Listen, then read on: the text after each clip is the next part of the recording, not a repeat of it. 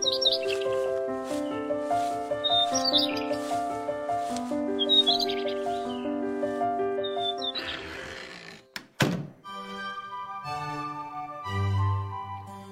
古名人我可是。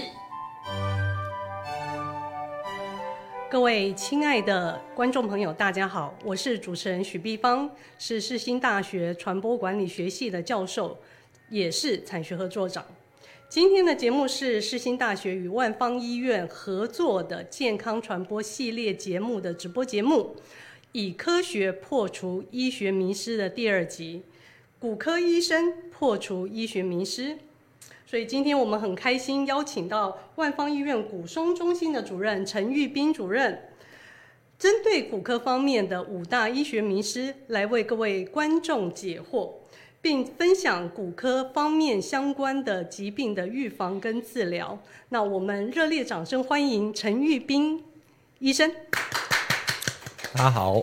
好，那呃，今天的节目呢，我们有特别安排一个抽奖活动，在最后的时间，那我们会提出三个问题，那这三个问题由这个呃观众朋友在万方医院的 FB 粉丝团上下面，就是有关这个节目的下面去按赞留言，回答了这三个问题，我们就会抽出。五位的幸运观众给予全联的五百元礼券以及保温瓶。好，那就请大家密切注意今天我们在节目里面的内容，回答这相关的问题。那现在我就请我们骨松中心的主任陈玉斌主任来做一下自我介绍。来，请主任。好，大家好，呃，我是呃陈玉斌医师。那今天真的很荣幸能够来这里的节目，来跟大家分享一些呃骨科的迷思。那呃，我本人是万方医院的骨科主治医师，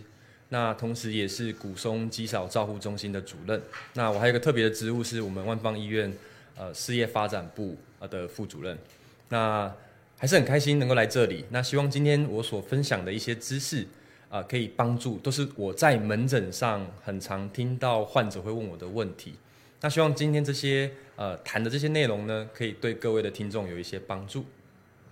好的，我们谢谢陈医生。那我们接下来就要来针对这五大迷失来请教我们陈医生了。第一个问题呢是有关于鸵鸟精啊，现在外面坊间很多的人在吃鸵鸟精，觉得说哇，鸵鸟精有超级的这个神效，对这个骨头、对这个筋骨有很大的这个帮助。那我想要请教一下医生，到底吃这个鸵鸟精真的可以让我们健步如飞吗？好的，呃，这个也是呃我在门诊上啊，真的很容易被问到的问题之一。那可能华人吼会有一个观念是认为，哎，我们应该要吃什么就补什么，对，就像我们吃猪脑可以补脑袋，我们吃什么鱼的眼睛就让自己的视力更好，吃行补行，对。所以你想一下，吃那个鸵鸟，因为大家听到看到鸵鸟，就是我可以跑得非常的快，是，那我脚很长，我可以呃健步如飞，对。所以大家都觉得说，好，那我们吃鸵鸟精到底能不能也一样，我就可以变得跟鸵鸟一样，可以让我自己跑步跑得非常的快。那其实重新再去解构，今天不是要批评鸵鸟精这个事情好不好，而是说鸵鸟精到底含量是什么？那当然，我就我之前对于这个药物的推测是。啊，它其实是用一些像鸵鸟的一些肌腱或韧带，或者像阿基里斯腱来去提炼一些呃一些氨基酸或蛋白质来去加在这些变成一个健康食品。是是。那这些东西到底吃的这些东西能不能补足，让自己啊可以健步如飞？我们还是要回到医学的根据哦。啊，为什么可以健步如飞？那不外乎第一点是第一个关节要好，那第二件事情是你的肌肉要强。那这两件都吻合了，你才有办法可以让自己呃做到这么好的一个一个状况。那但是吃的这些东西，到底能不能补到自己的关节或补到自己的肌肉？肌肉这件事情其实存疑的哈，因为如果今天吃什么都可以补得进去，是那老实说，我真的觉得好像也不需要医生了。我们大概骨科医生会先失业。是那只是说好，那我们再回来讲，如果我们去吃的这些氨基酸。好，或是吃的这些可能我们提炼的这些东西，它可能里面有加上一些可能特别的蛋白，但说穿了，其实肌腱韧带。我们一般我们在吃一些鸡腿或是猪脚，其实就会吃到很多这种东西。是啊，对对。所以有时候我们医学讲究的是实证，我们讲究的是证据。是如果这个东西它提炼了某个元素是真的对于这些肌腱、对于这些骨头、这对于这些韧带有帮助，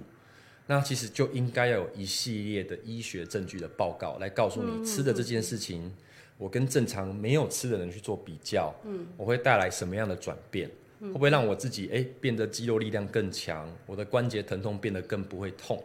那这些东西是有一定的医学的一个基础来去做依循。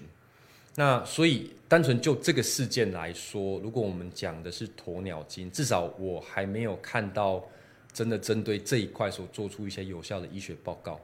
第二件事情是，大家一定不要忘记，这个东西叫做营养品。嗯，营养品是不能宣传任何的疗疗效效的。哎，所以这件事情真的不要把它当成它是药品啊，吃什么以形补形，吃什么可以补什么。对我来说，健步如飞的关键一定是第一个关节要保养好，是啊，减少关节的磨损。嗯，那第二件事情是肌肉要让它变得强壮。是那肌肉要变得强壮的方法，没有其他的有效的捷径，只有一个方式，就是要多运动，它才会让你真正达到健步如飞的关键。那也要真要也要做一些有关肌耐力的训练啊或重力的训练。对，好，所以运动才是一个很重要的没关键。错。那有关维骨力呢这一类型的，跟鸵鸟精是类似的状况吗？好，再说到维骨力哈，它又是一个很长的故事哦。那 呃，维骨力它其实就是呃呃葡萄糖胺，它其实是在我们身体构建软骨的过程中的一个很重要的一个元素之一。所以，如果真的以吃东西来去做补充的话，至少这个维骨力这一类，它其实就是商品名，它里面就是是葡萄糖胺。那葡萄糖胺其实还有很多的牌子哦，甚至我们在大卖场都可以买得到，它已经变成一个居家户小都知道可以买得到、碰得到，甚至看得到的这些营养品的保选项。健食品是的那这东西到底有没有用？吼，诶，就它其实有很多学理，特别是维骨力这一个，它是一个国外进口的牌子，它其实的确做了很多实证的证据，告诉我们，它在服用了这一个维骨力一段时间之后，可以有效的减缓这些比较轻中度的退化性关节炎的患者疼痛的部分，可以有一定程度的改善。嗯哼啊，但是看起来最多可能还是在疼痛啦。是那对于关节的破坏或是关节持续的老化，其实是没有太大的影响。哦是但是我们还是要回来说哦，因为它的证据力可能还是不足。嗯，毕竟维骨力它走的路线，它还是定位在营养品。嗯嗯，那在营养品这件事情来说，其实就不太能够去定义它的疗效。是那吃保养我觉得很 OK 啊，其实我我也会呃鼓励我的病人，如果您真的有这些营养品，我觉得都可以吃。是哎，但是还是要注意，就是嗯，有一些毕竟还是会有添加一些其他成分，包括有一些含有一些钠离子，这些都要注意，哦在高血压在服用上面要特别的注意。另外一件事情可以分享给各位听众知道是，葡萄糖胺目前在美国骨科医学会所推出的治疗指引里面，它是不建议。哦是是，也就是说，他并不建议就实证医学上来说，他觉得没有足够强的证据告诉你吃了这个东西会让你的关节退化好转。哦是，所以都心理作用了。嗯，我不敢这样说，因为嗯这个，但是啊、呃的确，我觉得如果现在您手边就有葡萄糖胺，是您吃了真的觉得有效的改善，是那就尽量吃。我倒是觉得没有关系，就照你原本的呃习惯去服用，好，也不用特别改变什么。但是如果您真的也还没有买，那想试，我觉得 OK，但是真的不需要花到太大量的钱去做买这些营养品。我觉得更适合的是用这些钱省下来啊、去参加一些更好的运动课程，我觉得对是帮助会更大。对，所以与其买了一大堆这个保健关节啦、骨骼的这些健康食品，不如就是请爸爸妈妈去上皮拉提斯的课。。哦，我觉得这才是一个很好的选择 是对是是是，哎，那我们真的都不晓得，我们那时候以为这个吃维骨力啊、葡萄糖胺这个就真的一定会有效果，真的买了不少给这些家长。对哦那原来没有真正的医学的实验证实是有直接的疗效。哎，它不能讲疗效哈，哎，不能宣传疗效不。能宣传对疗，效，但是它的确有一些小小的证据，有一些效果的改哦，变。可以缓和之是类的。不过这也是另外一个很有趣的议题是，我发现啊，嗯，我在我门诊，因为毕竟万方医院是呃我们大部分服务的呃病患都是呃年纪比较大，六十岁以上的老人家。我发现一个很有趣的现象，就是很多病人啊，就像是我有一些肌少症的病人，然后他们都会问说，啊、好怎么办？我肌少症了，我骨头松掉了，我现在要吃什么来去补充？他们最爱就是问说，我喜欢吃什么？嗯，可是也发现很奇怪的是，台湾的民众都觉得可以吃的，他们都想要找一些可以用吃的方式来补的方式。对，可是真的告诉他们说，哦，其实你应该要做的是运动，你应该参加一些运动课程。是可在这一块，其实我反而觉得就啊，民众或是老人家的接受度就真的不会到那么的高。这也是对我觉得台湾人比较习惯，可能一直以来的习俗或文化，导致我们都觉得吃什么就可以补什么。那其实它是一个很蛮错误的观念。是，所以保健食品卖的可真好啊，是它是一个超级大市场。对，是是的，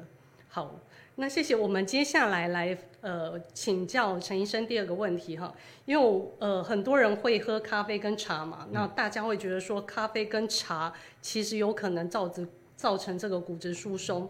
那骨质疏松跟肌少症呢，到底会产生哪一些的症状？哈，那如如何去预防跟改善这些症状呢？我们请教陈医生。好，我先回答那个第一个问题哦，咖啡跟茶，这也是哦，我在门门诊真的太容易被民众问到这样的问题，因为大家对于这个咖啡跟茶都有一些顾忌哈。那我要先坦白，我自己一天可能就喝三到四杯，哇，那你重度咖啡重度的哎我是咖啡重度咖啡成瘾者，可是我一点都不担心我会有骨松肌少的问题。那因为第一部分我是男性，那第二部分是其实我们就实证的证据，我们还是要回到医学是讲究证据的一门科学。嗯哼，那单纯就呃。当然，为什么会觉得咖啡跟茶会跟骨质流失有关？其实是因为有些人觉得它，大家不知不知道，你们喝太多这种东西的时候，有时候会利尿，哎，对，你会想要尿尿。对对对对，那有些人觉得说这样一直利尿下去，其实会把一些重要的营养素，甚至像钙质把它排除，那等等这些推测。那我们还是要回来讲哈，当然这其实里面都有一些咖啡因的成分，包括茶也本身也是。那啊、呃目前就实证的证据上来说，啊、包括我自己呃即将要发表的文章，也告诉我们看到这些现象，其实是没有直接的证据证明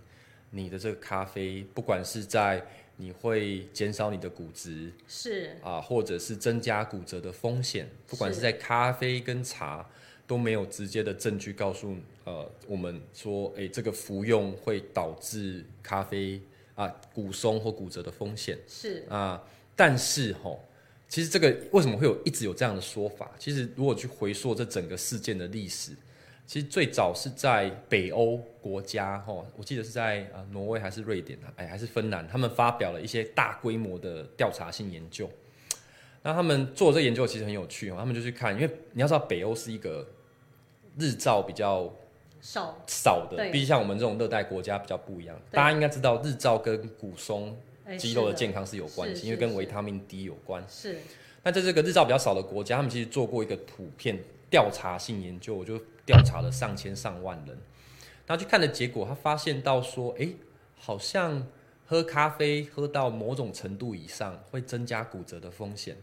那所以那时候定出一个标准，它就是四杯咖啡，它一般是用美式咖啡来做定义。如果一天喝超过四杯咖啡的人，好像骨折风险会高一点。所以折后续才会慢慢陆陆续有一些呃研究针对这个议题来去做延伸。嗯哼，啊，其实吼，台湾也做过这样的调查。是嘿，我记得是在台湾啊呃呃中部哎、中北部桃园的某某些医院有做这样的一个大规模的普查资料。那其实发现到一个现象哦，跟现在大部分的研究发现到的结果都差不多，包括呃日本或是其他欧美国家也发现哦，哎、其实如果喝咖啡，每天喝一杯，以一杯做呃它的数量的标准，一杯美式咖啡，他们反而发现这一类的人吼，骨折风险下降了，然后骨松反而风险降低，骨密度更好。哇，对，所以你不觉得这是一个很吊诡的一件事情？是啊是啊，所以我们还是要回来讲哦，因为当然我们去做动物实验，其实没有太足够的，除非你真的喝到过量，那有时候我们叫中毒。嗯，那是另外一个问题。但是在喝到安全剂量之内，其实并没有足够的证据告诉你它会跟骨质有任何的关系。是，它所以我们再回来想这件事情，我们今天都是一个调查性的研究，一个观察性的报告。我们去想一下，什么人会需要喝到四杯咖啡？嗯，应该是生活压力很大，的确作息日夜颠倒，是，他可能生活也不正常，也没有正常的吃饭。嗯嗯。所以到底是咖啡造成他骨松骨折的风险，还是是因为他作息不正常压力生活心态太大？这些是在这些大规模的调查性研究没有办法告诉你的。对，那我们再回来想一件事情，为什么我看到大部分研究都讲喝一杯咖啡反而让骨密度更好，骨折风险下降？这有时候就要想，在在人口在比较分析选择上可能会有偏见，会喝咖啡的人可能相对还是搞不好稍微有一点，我猜测啦吼，会不会是比较有一点注重生活品质，是。哎，或者是稍微有一点呃学历呃学经呃比较丰富的人，所以反而在健康上面反而会更注意一点。是，所以跟不喝咖啡或是不喝茶的人比较，可能就会有一些落差出现，这也是另外一个可能的解释。是，所以他可以做一个调查，是啊对。把这个不同社经地位的人，啊，是，是。然后他分群，是，然后用喝咖啡这件事情的变数来去做比较。所以我们今天还是要回到我们今天大主题是，如果我们今天谈科学，是我们就要讲证据。那的确，我们透过这些观察性的研究，都可以告诉我们一些现象。可是这些现象是不是真的就是 A 会导致 B 呢？其实有时候不一定，它可能中间卡了一个 C 的因素，是 A 导致 C，C 又导致 B。哎，中介变数出现，是的，所以这是才是我们一般看到这些资料的时候，我们在解读上必须要特别小心的一个地方。除非今天是一个直接证明这件事情是有关系的研嗯究，我们才可以这样说。所以，我们再回来这个主题，结论就是喝咖啡啊，跟喝茶。哎，其实跟呃呃骨松还有包括呃这个骨折啊，甚至肌少，目前都没有足够的证据告诉他们是有直接的关联性，甚至很多证据告诉你它是没有关，甚至还有保护因子。不过我还是是建议啦，哎，不要喝超过四杯哈，就不要像我这样，哎就是像北欧也是说喝超过四杯骨折风险会增加，有时候不是因为喝太多的问题，而是生活习惯的问题。是的，是的，对，的确。那那可是骨松跟肌少通常会哪些症状是比较明显的？OK，好，哎，我们先讲骨松哈，好骨松最可怕的是它没有症状。哇，它就叫做是隐形的杀手。你想一件事情是，什么叫骨松？哈，我们身体里面一直有两个细胞啊，我一直喜欢这么说好了。嗯，我们在骨头里面有两个，我们身体里面住着两个呃两个两种族群的功能，一个负责盖房子，一个负责拆房子。嗯，那这两个功能其实就在你的骨头里面，它一直在重复同样的动作。嗯，它会把旧的房子拆掉，盖新的房子上去。那这个东西在您呃二三十岁之前都是处于一个呃，特别是二十岁之前是盖房子比较旺盛，拆房子的人少，因为那都是一片处女地，没有人在盖房子，所以那盖的比较多。到了二十到三十岁转介期，到三十岁过后，拆房子的功能变多了，因为地有限，盖房子的功能变少了。特别是女性哦，停经之后，诶、那个盖房子的功能大量罢工，这剩下大部分都是拆房子的功能。是所以你可以想象，停经之后骨质流失速度是非常的快，这也是女性非常吃亏的地方。但问题是，除非流失的速度太快，因为骨头本身里面是没有神经的，嗯嗯嗯，所以当骨质在流失的过程中，它都是无声无息，你也不知道。完全没感觉，你真的会发现到，你骨头松掉的时候，大部分都是因为你骨折了，已经骨折了，而且这种骨折是断的没来由的。是就像有些人，你想一件事情，以往年轻的时候，嗯你可能走路跌倒，哎，顶多拍拍屁股起来继续走路，是是哎、可是对老人家不一样哦。我有一个病人，就是他只是想一个年纪大的呃七十岁的阿嬷，他在家里呢，他只是想要关电风扇，哦，他就弯腰下去关那个电风扇。是。啊、你知道，有时候老人家有时候血压要不稳定，是。他按完之后站起来，他觉得头晕目眩，因为嗯血压可能一下上不来，嗯哼，他就跌倒，一跌坐在地上，哇，那个骨髋部骨折。髋部就骨折，哎，后来就就开刀。哦，所以他其实是。对老人家来说，骨松可怕就在于，哎他有时候是没有症状的。你真的意识到它的时候，其实你骨质已经很松，到后面发生骨折，你才会有症状。嗯嗯。那肌少呢？它其实是更相对骨松来说，它的数量比较少。骨松台湾的盛行率，呃，在五十岁以上大概是三分之一。嗯，那肌少的比例大概是百分之七到十 percent，哦，就是在五十岁以上的老人。是那肌少它有一些特殊的操作型定义啦，它其实真的是一个比较病态的，包括肌肉量的流失跟肌力的流失。是所以真的是属于肌少阶段的人，其实会有一些症状。症状是什么？当然就是无力啦，就觉得自己好像就觉得力量力不从心，是走路走不快，然后甚至坐下起立都会有觉得有些困难，力量上不来，是，然后没有办法维持平衡，嗯，那甚至更容易跌倒。平衡那甚至更多的研究告诉我们，其实本身肌少症的患者跟啊、呃长期的死亡率是有关的。是对，那嗯这些肌少症的患者其实相对死亡率是高的。是那当然，它很多的因素，那总肌总归骨松跟肌少，它其实都是一个老化的表现。嗯哼，它是一个老化到极致之后产生的一个病态的变化。嗯哼，那这些两个疾病都可以归咎一个很重要的因素，那就是慢性发炎。其实因为慢性发炎的累积，导致骨头跟肌肉持续的流失。是是，好好的，所以人家说这个，所以到了一定年纪了，骨质疏松的一个情况，大家知道，尤其是你刚刚说停经后的妇女，这个是蛮严重，所以现在其实我也在担心了哈。OK，那所以呢，就会想要去补充很多的钙片。钙质，比如说这个什么氨基酸折合钙啦、碳酸钙啦、磷酸钙啦这些，那想要请教一下医生，吃太多钙片，我们有听人家说会造成这个结石、胆结石跟肾结石。那真正钙片的补充真的会造成结石吗？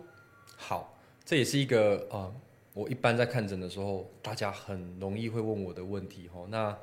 当然这是一个很有趣的问题。嗯，那的确有一些人体质是本身就有结石风险或结石病史的病患，像肾结石或胆结石，的确啊、你去补足这些东西，特别是有肠道吸收，会不会增加这些结石的风险？的确是一个需要让人家特别注意的一个地方。嗯那为了这件事情，其实我有查了一些文献哦，特别是针对泌尿道结石这部分，我有去做查阅。我们先讲一件事情是，到底我们每个人建议，特别是老人家，我们建议一天到底要摄取多少毫克的钙？嗯，那一般在骨松学会啊，或者是在呃世界骨松基金会所建议，一般每人建议的补充剂量，一天是大概抓一千毫克。一千毫克，对，一千毫克。其实，在抓在这个范围之内，老实说，就现在所有的证据都指向于不会增加任何结石的风险，不论你是吃哪一个种类的钙片。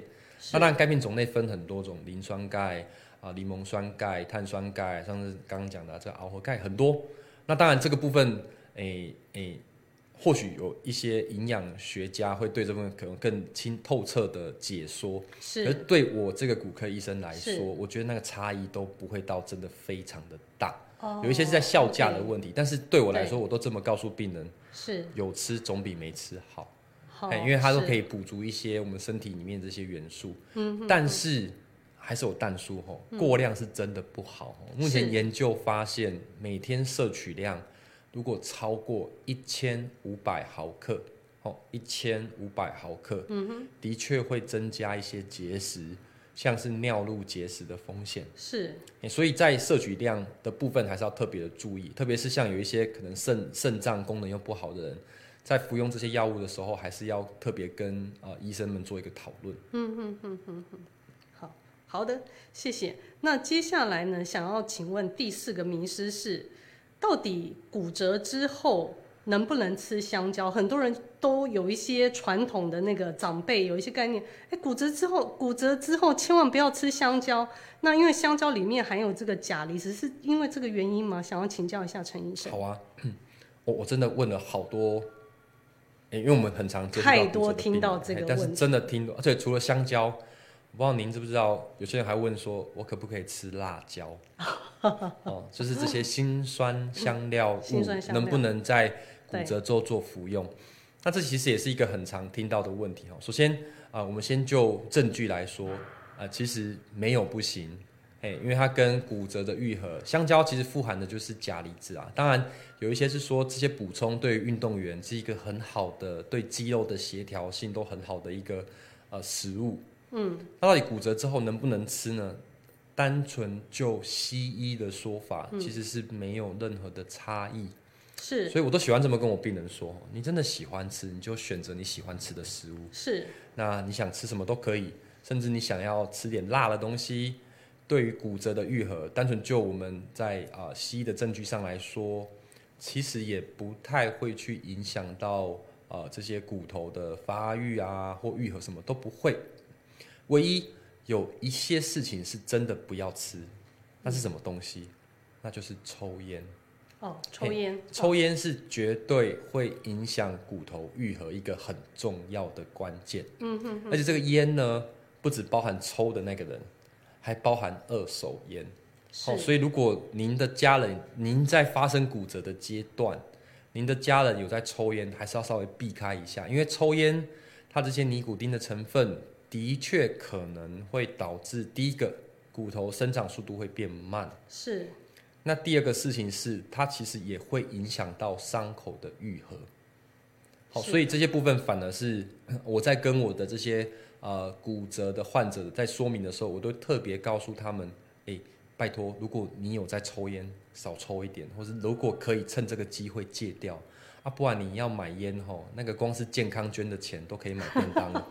这些钱省下来，你可以做更有意义的事情。的确，抽烟应该是，对不起啊，抽烟应该是对任何伤口的愈合都不太好吧。不是只有对骨，所以我一直觉得抽烟好像是有百害而无一利，唯一的利可能是让自己精神变好，可能哦是，但是的确这个不是在医疗上还是建议啊能够戒烟就早点戒烟，他其实为了自己健康着想。是的，是的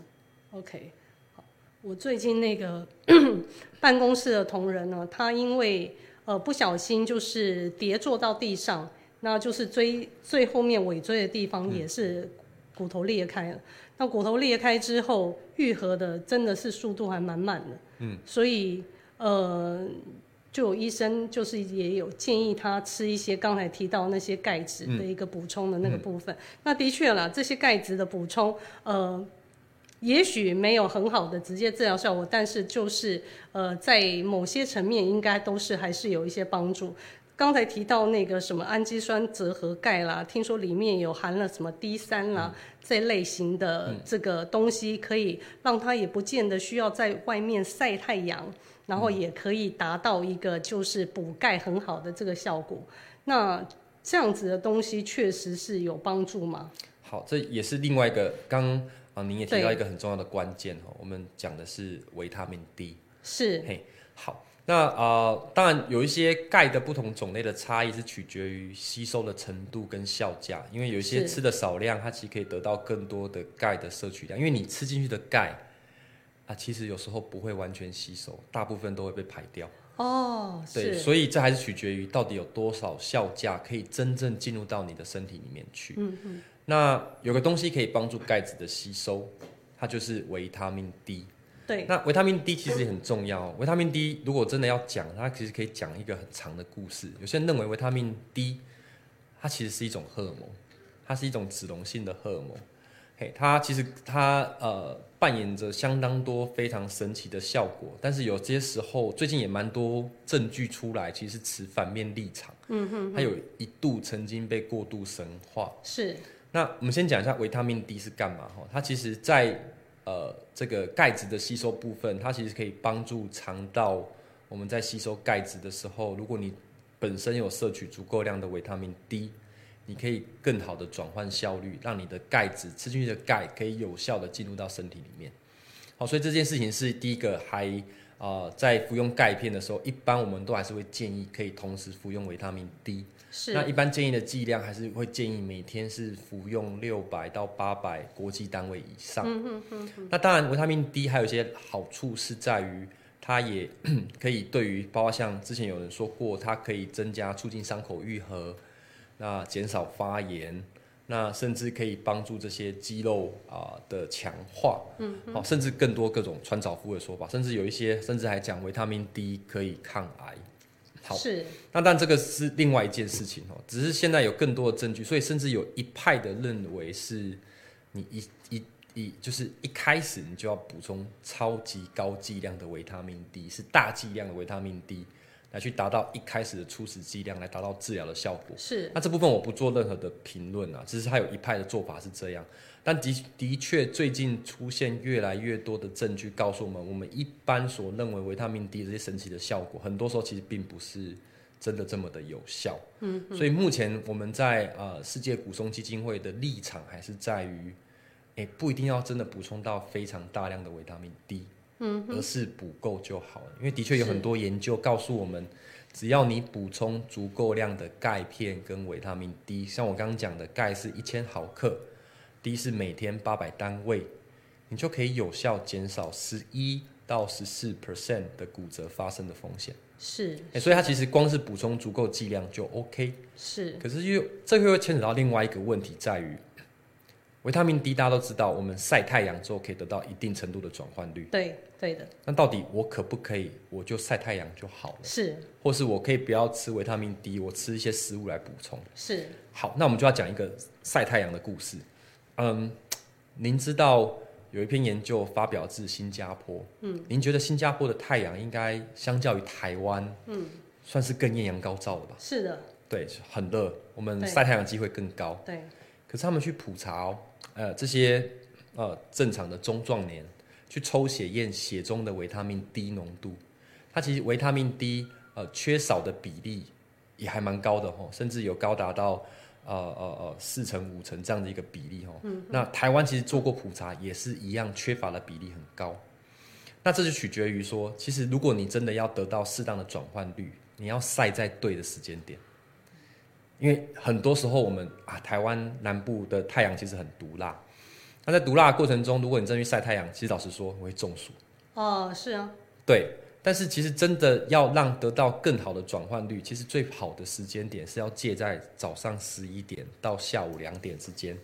这这个阶段十，一点到下午两，点，这阶阶段去做适度的曝晒，当然不用到太长，一天可能十五到二十分钟，可能一个礼拜至少三到五天去做这样的曝晒，是它其实就会有得到蛮不错的转换率。一天三到五分钟就好。哎，没有，十五到二十分钟。哦我说一个15礼拜三到五次。哦，一个礼拜三到五次，一次十五到二十，分钟可是。你要想一件事情，哎，在冬天很舒服，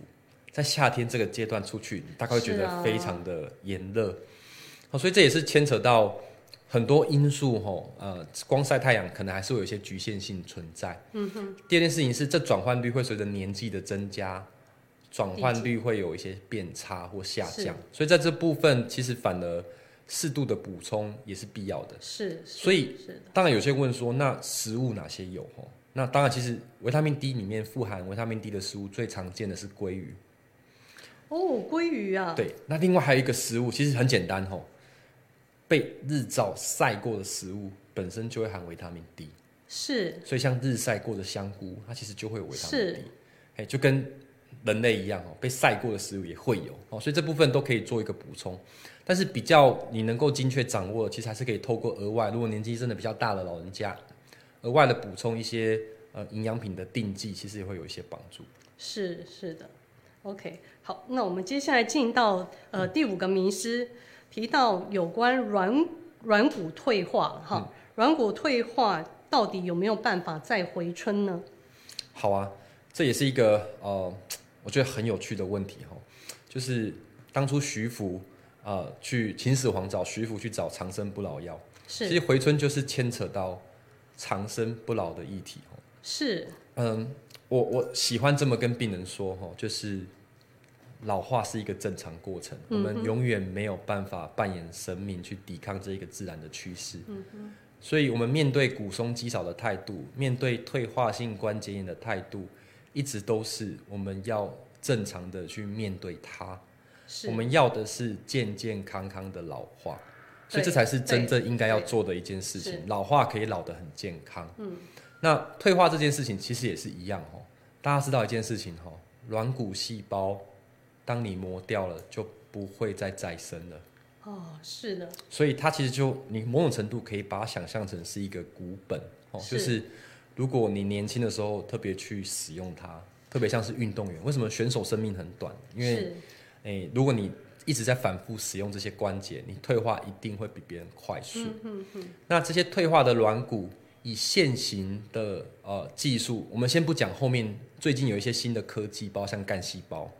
我们就以现行的这些方法，不管你补什么，我们刚刚说前面讲的维骨力啊，或是甚至后续呃，我们有吃一些像龟鹿二仙胶，对，嘿，或者是呃，我们去服用一些呃药物，甚至是即使是打，我不知道坊间有些人打玻尿酸，对对对，打 PRP，我们知道就是自体血浆，它里面含生长因子。可是我还是要说，呃，这些东西到底能不能让已经磨损掉的关节重新磨磨损掉的软骨重新长回来呢？其实是不太会哦。而且你要知道，就算软骨有破损了，它长回来的东西啊、其实不是真的软骨，那个我们叫做纤维软骨。是。所谓纤维软骨，就像是啊、我们伤口有一个伤口之后被划伤了之后，我们会长疤，软骨本身也会长疤，长回来的东西其实它都叫疤痕，它是是疤痕软骨，是。所以它其实弹不管在弹性、耐用度上面都不比原本的软骨好。好，所以其实一般来说，如果要让软骨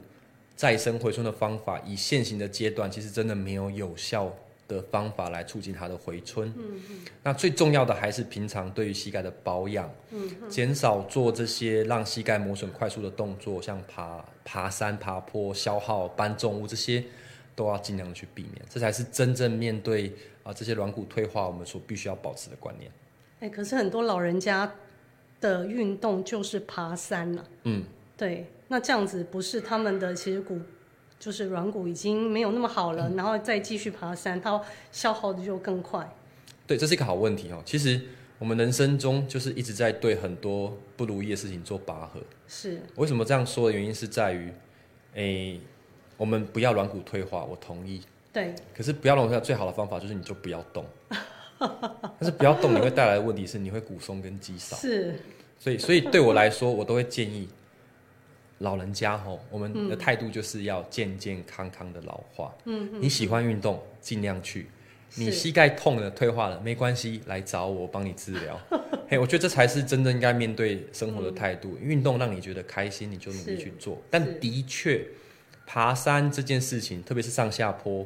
它其实对膝盖的磨损是真的是比较快速的。所以一般如果真的关节不好，除了建议要带护膝、做好热身之外，我其实还是会建议，可能适度的减少，随着年纪增加，软骨磨损的加加重，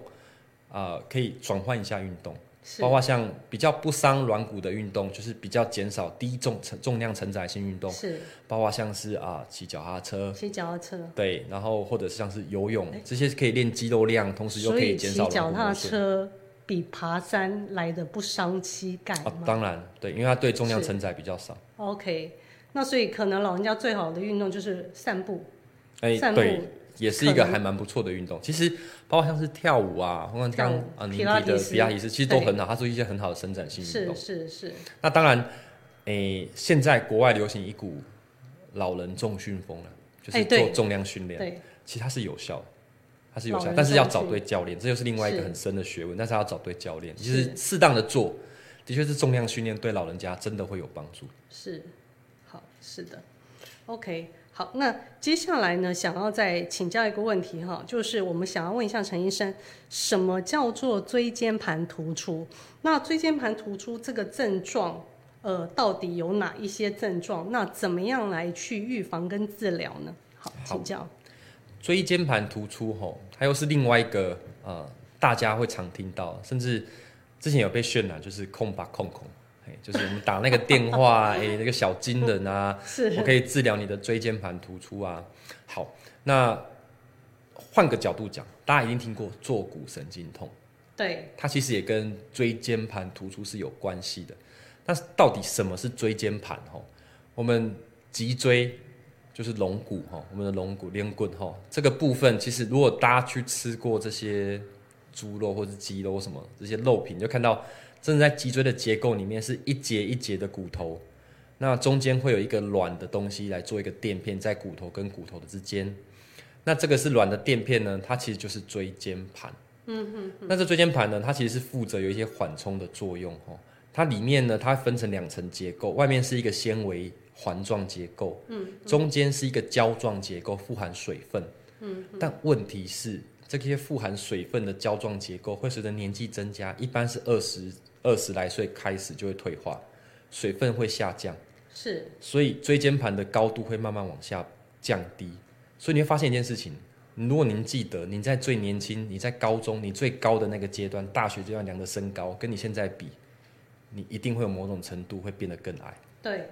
对，是啊，那有时候矮并不是因为压迫性骨折，是而是因为椎间盘失去水分，它高度往下掉。哦是是，那某种程度其实也是一种椎间盘的退化。嗯哼，那椎间盘突出就在于说，在退化的过程当中，如果外面那层保护椎间盘的那个纤维环又有破裂，嗯，里面这些胶状物体就被挤出来。嗯，那挤出来，我们椎间盘的后面都是神经。嗯哼，当挤出来的这些胶状物体去压迫到神经，就会产生啊、我们椎间盘突常见的症状：酸、麻、痛。酸麻痛，嘿，就是是最常见的三大症状，特别是这些症状有时候都会延伸到脚或四肢去，让你觉得不舒服。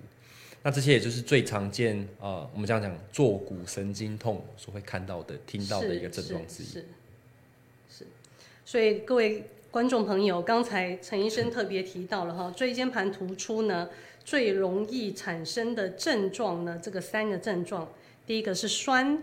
第二个是麻，第三个是痛。呃，这个讯息非常的重要哈，请各位观众朋友把它记下来，这个可能是我们的抽奖的问题之一哦。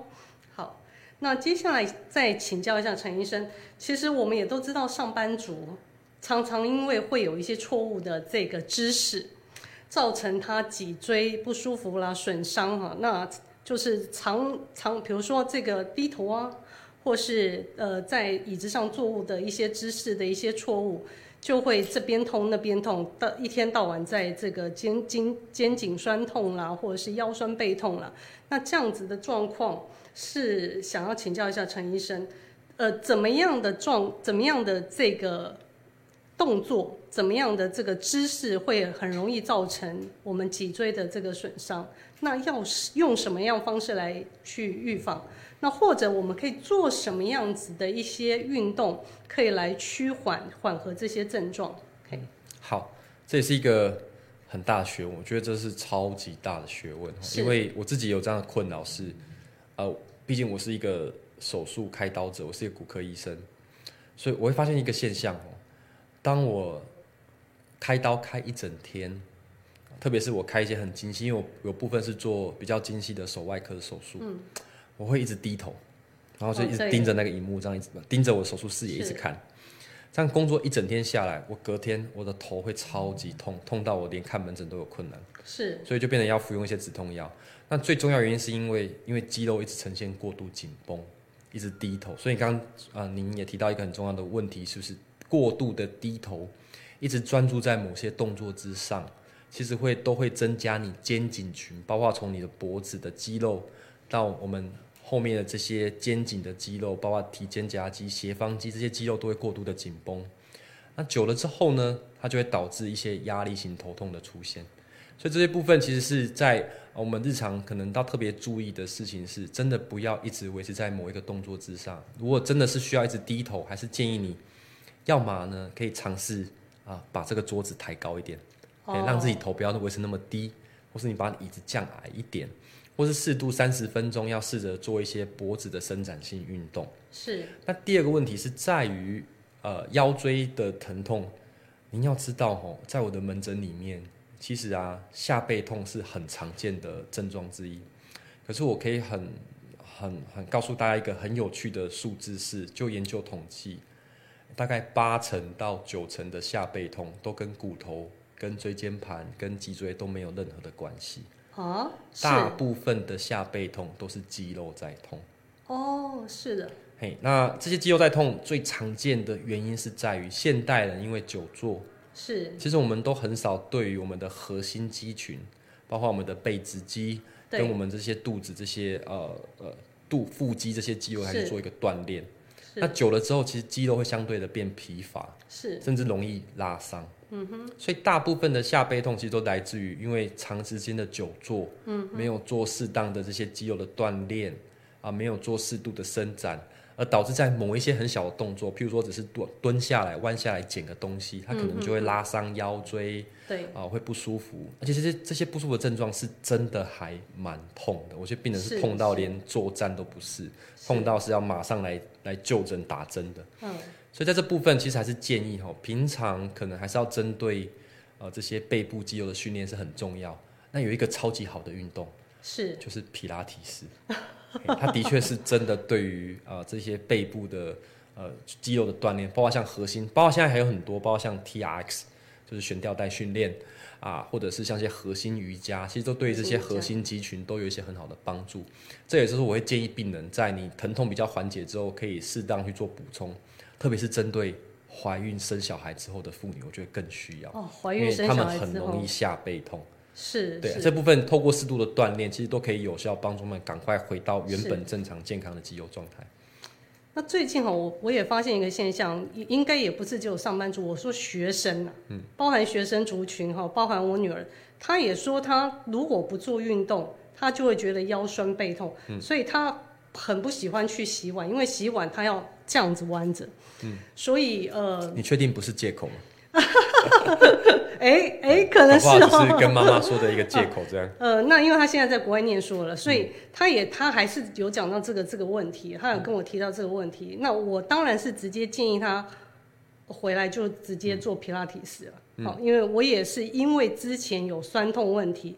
针灸过了，嗯，然后也做过复健，嗯都没有直接的这个效果。后来是我先生。呃，叫我要去上皮拉提斯的课，嗯那我找一对一的教练，真的去做了很落实的这个每个礼拜去，才达到了这个缓解的这个效果，然后恢复到正常的这个状况。嗯，所以我个人非常支持刚才就是陈医生您提到的这个、这个推荐。的确，光靠药物一堆的保健食品，可能效果很有限，不能说没有没有效果，效果很有限。但是呢，如果增加好的这个运动，就有如同人家说，皮拉提斯就是一个很好的复健的这个运动，不太会造成运动伤害的这个运动。好，那的确，那所以年轻人他一样有这样的状况，上班族一样有这样的状况。那其实就是您刚提到的，就是也许不是骨头的问题，那就是肌肉的问题。我们应该增加这个运动量。OK，好，那接下来最后一个问题想要问陈医生的是有关。呃，喝牛奶啦、羊奶这些，因为里面当然含有丰富的钙质，真的可以帮助小孩子长高嘛？然后人会因为呃，就是他会有个转骨期嘛，登短廊个转骨期，通常会通常可以长到几岁？我们补充这些可以补充到什么时候？它可以长到呃几岁？那这个问题想要请教一下陈医生。好，这也是哦，我在门诊真的遇到很多家长很担心这个问题。是哦，他会带自己的儿子女儿来。我曾经也遇过一个啊，妈妈带着一个大学生，哎，大概已经十九二十岁了，嗯，来问我说，他想要测骨龄，看能不能再长高。是那这件事情是一个很重要的关键哦。我们要说的事情是，哎，大家要知道，真的要把握可以长高的时间点哦。当你的重点是什么？当生长板已经关掉了之后，你就真的很难再长高了。生长板，对，生长板呢是在我们关节的远端处的一个呃软骨状组织，是它里面有一些富含生长的干细胞，它会让骨头做延长。那所以这也是决定生长的一个关键之一。那所以什么时候可以促进它生长呢？那其实一般来讲，真正长高的黄金阶段啊、生应该说我们讲生长板关起来的时间点，在女生会比较早一点，一般大概有些是十二岁到十六岁之间到十六岁，对会做关闭。嗯，男生会晚一点，大概会十三到十七。所以在这个阶段，当然还是要每一个人会有一些些许的差异哈。嗯哼。所以在这个阶段之后，如果要再去服用一些促进生长，当然有或许有一些真的中草药可能有效，因为我不是是很清楚是。但是说穿了，有些很多时候像我们西医在用的就是生长因子。是那这些生长因子在生长板还没关掉的时候，你去使用它，它的确会让生长板延长的速度变快。嗯嗯。可是如果当你的生长板关掉之后，你再去用生长因子这些东西，嗯嗯，它其实不会让你长高哦，你会是长横哦。哦，对你，甚至你有一种疾病叫呃肢端肥大症，就是是。肢端的骨头会变得很肥大，是。所以那个脸型会变得比较奇怪，那就是因为生长因子过度旺盛，是。那是在生长板关掉之后才会发生的事情。是。啊，所以一般还是建议哦，真的是把握黄金阶段，在生长板还没关掉之前，适当的做这些伸展性运动，包括像我会鼓励小朋友多做一些弹跳，哦，来去把握自己可以生长的黄金阶段。那那真的过了那个阶段之后，生长板关掉之后怎么办？我还可以长高吗？诶，我真的原则上不建议，但是不是没有方法。现在有断骨增高，在国外很流行，那台湾真的做的不多，因为它其实对身体是一种伤害。诶因为身体发肤受之父母，而且做完断骨增高之后，其实很多运动你都没办法做了。对，所以详细说一下断骨增高是一个什么样的治疗方式？你，你看，可以国外可以查到很多这种案例，是就是像可以把某些像特定的腿骨嗯把它打断，然后做，嗯它要放一个外固定架，是然后定期一段时间，慢慢的、慢慢的去延长，让骨哦头慢慢的、慢慢的长起来，所以它是一个非常这是一个破坏性的呃，是非常痛苦的一个过程，而且你还要承担长不起来的风险。有可能长不起来。哎当然是有可能的哦。但当然，它的确可以有有有办法让身高再做一定程度的延长。是那不过它是一个非常痛苦的过程，而且这段时间其实有时候你运动量也会下降，肌肉的在使用也会受限。是那所以这部分还是不是真的很建议在生长板关闭之后再去做这件事情。嗯嗯，所以如果家长们对于自己的小孩不知道到底有没有长到适当的高度，有没有追上应该生长的速度，还是建议先去寻找，不是骨科医生哦，要找儿童生长科，哎，主要是小儿科医生来去做一个评估，看看骨龄有没有达到正常的生长年龄，来去做一个评估。然后小朋友不适合做重训哦，重训对于这些生长板是不好的一件事情。OK，好，小朋友不适合做重训。那刚才有提到女生大概成长的是时间到十二到十六岁嘛，这个跟女孩子有人说女生经期来之后她就不会再长高了。呃，没错，因为第二性征出现，其实还是取决于第二性征。其实那个阶段停的时间点，其实就是第二性征。可是在这个阶段，老实说，呃，我们人身高吼，小朋友身高就是有两个很重要的 peak 那高峰期，一个是在很小的时候，大概幼稚园阶段到小学呃这个阶段，它其实会有突然间会长很快。第二个就是在青春期，有些人青春期突然发现几个月不见，他突然就高了好几公分，这是很常见的。是因为这两个阶段是会生长特别快速的阶段，是过了之后就没了。是，OK，好。那刚才其实前面也有提到那个呃，就是刚刚我们有提到软骨退化有没有办法回春这件事情，您有特别提到干细胞。嗯，那这个干细胞这个东西，我之前有听很多房间的人，就是很多有钱人都用干细胞疗法在、呃让就是回春，让自己更变得更年轻。嗯，好，那我我我再想请教一下陈医生，这个东西除了刚才就是骨头对骨头的影响，还有对整个身体机能会也是真的有达到一个不错的回春的效果吗？好，哎、原则上干细胞的确有潜力，是因为它就是身体里面一些很会生长的细胞，或是你可以把它当成就是它就是一个呃可以帮助你回春的一个重要的一个关键。嗯，那的确现在真的有非常多的证据，包括动物实验都有告诉你，做这些干细胞的注射，其实可以有效的帮助不止软骨细胞、骨头细胞，甚至你要肌腱。你要韧带、血管，甚至有些心肌梗塞也可以用干细胞治疗，甚至有些血液疾病、有些癌症，的确干细胞都在某种程度上扮演了一些角色。但是我们还是要说，就中华民国目前的法规，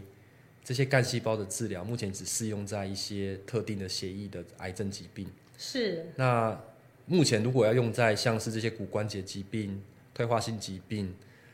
坦白说，目前卫署还没有通过哦哦。所以如果民众呃，当然我没有反对干细胞，它的确是真的是未来潜力性的治疗选项之一。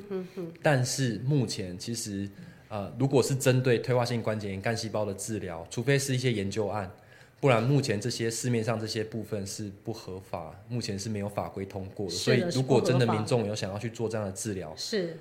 第一个它可能很贵，是。第二个你可能也不知道到底它是不是真的帮你打了干细胞，哦而且也要小心，因为干细胞制备的过程必须要无菌，它有一些标准的 SOP。哦，所以小心会赔了夫人又折兵，可能后面感染又没完没了，又找不到可以赔偿申诉的管道，所以目前还是建议用正规的途径来去做。只不过目前中华民国的确在干细胞用在骨关节治疗里面，目前是还没有真正通过法令通过的部分，未来可能还是有机会可以再期待一下。嗯，好的，好。呃，今天真的是非常谢谢我们陈医生，呃，提供有关骨科方面相关的五大医学名师这些的问题，我相信呢，也给很多的观众朋友很好的一个解惑。那因为在节目的最后呢，我们今天还是要特别提醒我们的观众朋友。呃，我们有特别在这一次的节目里面提供了一些正奖的这个抽奖的一个活动。那今天抽奖的活动呢，主要是有针对三个问题。好，那这三个问题呢，来我们提供给呃提供给我们的这个观众朋友。好，第一个问题呢，就是今天这一次的这个节目的主题是什么名称？那今天在一开始的时候呢，主持人有提醒大家，我们今天虽然是这个健康传播系列的节目的第二集，那最主要是请到我们骨科医生，所以是骨科医生破除医学迷思，骨科医医生破除医学迷失。那第二个问题呢，非常的简单，就是今天我们请到的哪一位医生来帮我们做这个分享？好，是我们万方医院的骨松中心的主任陈玉斌医生。那第三个问题呢，有提到刚才我们里面有一个问题是有关椎间盘突出。那椎间盘突出常见的症状有哪三大症状呢？那这三大症状呢，刚才在里面有提到酸、麻、痛这三大症状。那呃，各位观众朋友呢，你们只要把这三个问题。回答在万方医院的 FB 本节目的粉砖的这个下面按赞留言，我们今天就会从这个回答答对的这些的观众朋友抽出五位的幸运观众，给予我们的一个奖品。那我们的奖品呢是提供了两位有全联的五百元的这个礼券。好，两位这个观众朋友。全年的五百元的礼券，还有我们万方医院这个很棒的这个保温瓶，会有提供三个保温瓶给我们的观众朋友，那就请我们的观众朋友在万方医院，特别要在万方医院的粉砖哦，就是 FB 的粉砖下面按赞留言，我们就会提供这样子的一个抽奖的奖品给观众朋友。那之后我们的小编呢也会私讯给这些抽奖呃获得奖品的观众朋友再。跟您询问你们的地址，把奖品寄给您。好，那这个是我们今天特别为了呃这个节目给的一个活，给的一个这个抽奖活动。好，那今天呢，我们就非常感谢我们的陈玉斌主任，可以提供这么好的一个相关骨科方面的一些医学常识给我们的观众朋友。那我们再一次热烈掌声，谢谢陈玉斌医生，谢谢，谢谢，是。好的，那我们今天的节目就到这边结束，谢谢观众朋友的参与。那别忘了到我们万方医院的粉砖下面去按赞留言，就可以抽奖哦。谢谢，谢谢大家，谢谢陈医生，谢谢各位。